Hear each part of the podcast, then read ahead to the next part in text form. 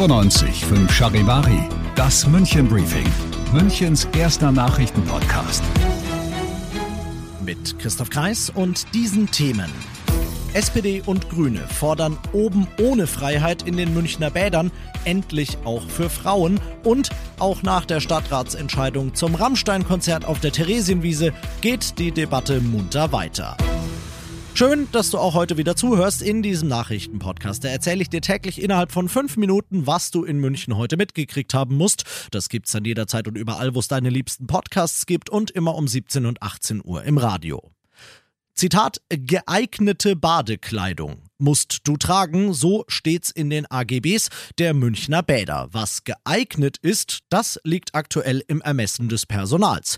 Und es kommt vor, dass das Personal zu dem Schluss kommt, dass Frau sich obenrum gefälligst was anzuziehen hat, während das für Mann direkt daneben natürlich nicht gilt. Das finden SPD und Grüne im Münchner Stadtrat überhaupt nicht mehr zeitgemäß. Sie sagen, der Anblick einer weiblichen Brust, der darf doch im 21. Jahrhundert bitteschön keinen Aufschrei mehr auslösen. Sie wollen, dass es in den Bäder-AGBs künftig unmissverständlich heißt, dass die primären Geschlechtsmerkmale zu bedecken, ausreicht. Von den Münchner Stadtwerken, die die Bäder betreiben und an denen es läge, diese Forderung umzusetzen, gibt es bislang nur ein recht knappes Statement per Mail.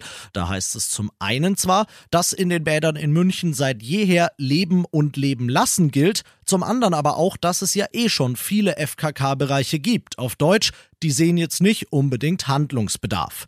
So, das waren die Fakten. Jetzt erlaube ich mir eine persönliche Meinung. Erstens, ja. Unbedingt gleiches Recht für alle. Und zweitens, der Mensch ist ein Gewohnheitstier.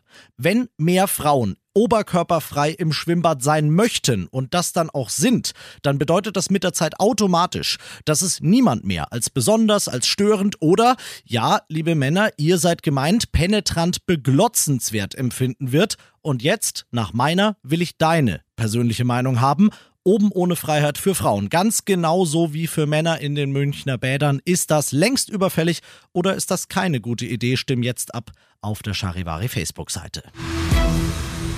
Du bist mittendrin im München Briefing und wie du es gewohnt bist, nachdem wir jetzt geschaut haben, was ist bei uns in der Stadt los, wenden wir uns dem zu, was Deutschland und die Welt heute beschäftigt hat.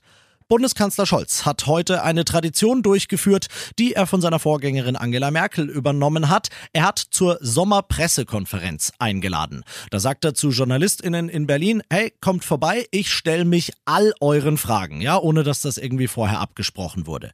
So, da lässt er sich dann löchern und hat, wie sollte es anders sein angesichts der aktuellen Lage, uns, den Bürgerinnen und Bürgern, weitere fette Unterstützung wegen der Belastungen durch die hohen Preise versprochen. Charivari Charivari-Reporter Timo Müller. Es soll ein großes Gesamtpaket zur Entlastung geschnürt werden. Die Regierung werde beim Wohngeld etwas machen und das Bürgergeld einführen, sagte Scholz. Konkreter wurde er dabei aber nicht. Er betonte allerdings, man werde alles dafür tun, dass die Bürgerinnen und Bürger durch diese schwierige Zeit kommen.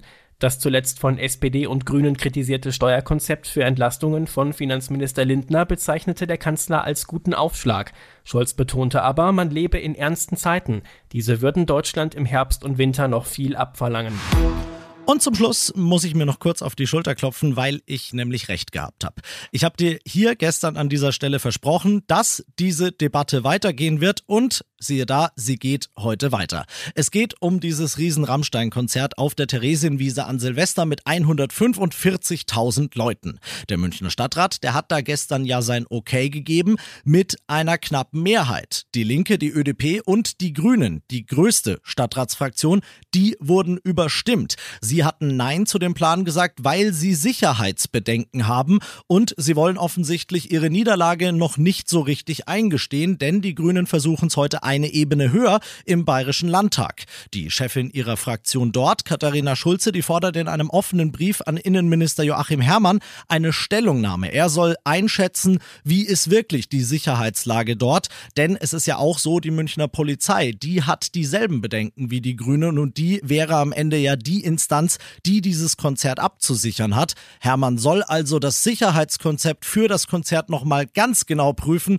und soll dann im Landtag Rede und Antwort Stichwort stehen. Diese Saga wird also noch ein bisschen weitergehen, prophezei ich jetzt und werde wieder recht haben damit. Ich bin Christoph Kreis, ich wünsche dir einen wunderschönen Feierabend. 95.5 Charivari, das München Briefing, Münchens erster Nachrichtenpodcast. Die Themen des Tages aus München gibt es jeden Tag neu in diesem Podcast. Um 17 und 18 Uhr im Radio und überall da, wo es Podcasts gibt. Sowie auf charivari.de.